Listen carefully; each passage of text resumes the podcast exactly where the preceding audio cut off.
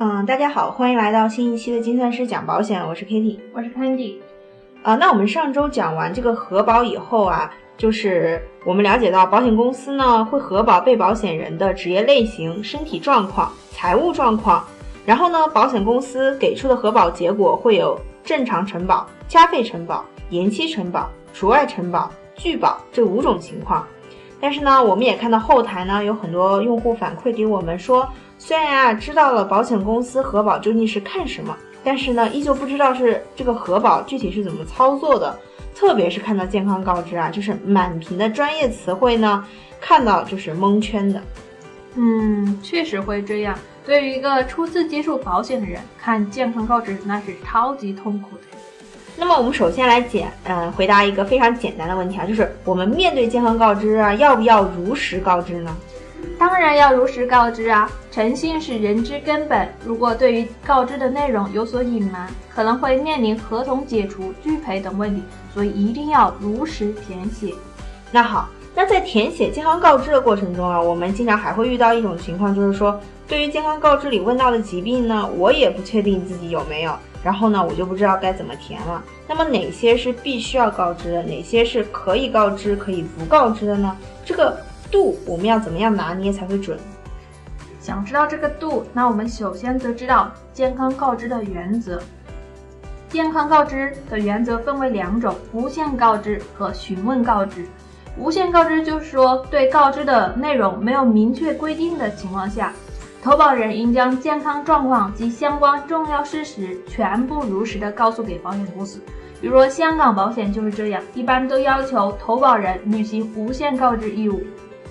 那么询问告知呢，又叫有限告知，即投保人只需对保险公司询问的问题如实告知，对询问问题之外的内容则无需主动告知。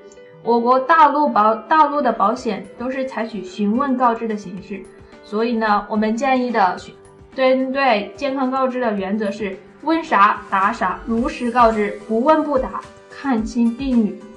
嗯，那观众朋友可得记好了呀！面对健康告知，我们要问啥答啥，如实告知，不问不答，看清定语。那么我们能不能举一个健康告知的具体实例来给大家讲讲是如何操作的吗？可以啊，那我们就以尊享医生二零一七版本来给大家讲讲。嗯，我们这里呢选取了这款产品的几项健康告知来给大家讲一讲啊。首先呢，咱们来看第一条，就是。被保险人是否从事属于众安特殊职业类别表一中所列种类的职业？这一点询问的要点是投保职业，注意定语是特殊职业。那么一到四类职业就可以直接通过，不确定的话点击职业类表来进行核对。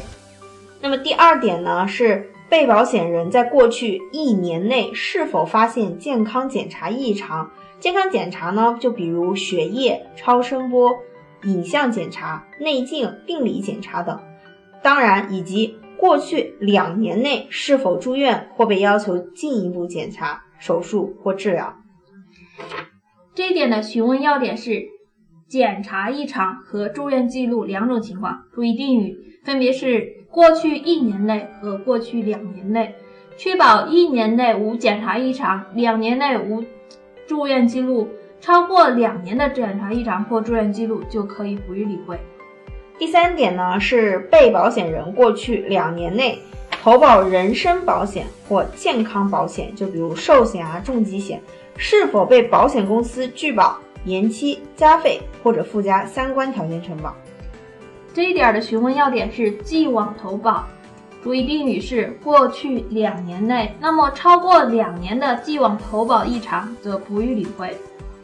第四点呢是被保险人目前或过往是否患有下列疾病，就比如良恶性肿瘤、二级或以上的高血压、心功能不全二级、心肌病等。那这一点考察的是既往病史，注意定语是目前或过往。这一条相对严格，如患有或曾经患有相关疾病，都需要如实告知。那你可以看一下里面疾病的定语，像二级及以上的高血压，那么如果是一级高血压，则完完全不予理会。这样拆开来看呢，是不是就会觉得健康告知其实是简单多了呢？嗯，确实应该是简单多了。如果还拿捏不准的话，可以选择人工核保和智能核保。现在很多保险产品，尤其是一些互联网平台销售的保险产品，都推出了人工核保和智能核保两种途径。嗯，那咱们现在就来聊一聊这个线上的这个人工核保呢，究竟是怎么一回事？情线上的人工核保就是将线下的人工核保搬到线上的。以前的都是线下人工核保，需要向保险公司邮寄资料，如果资料不全，还需要去补寄，来来回回就会折腾很长时间。那么线上人工核保就是一般是上传拍照、上传资料就可以，交给保险公司审核。虽然说比线下快了不少，但是也需要一般三到五天。嗯，那这个智能核保又是怎么一回事呢？智能核保又是在线上人工核保之后的一大进步。它是将人工审核变成机器审核，将健康告知里面整面的内容拆分成一个个的小问题来问答，那样就能整个过程就能方便快捷在线上完成，一般一分钟就能知道能不能投保。那也就是说，有了这个智能核保呀，我们就可以规避掉原来的健康告知中只有是与否的选项，而是根据投保提示与引导，一步一步的进行选择。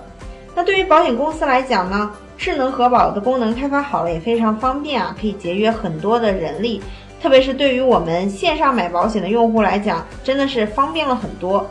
嗯，那我们今天的金融是讲保险就到这里啦，感谢大家的收听，我们下期再见。下期再见。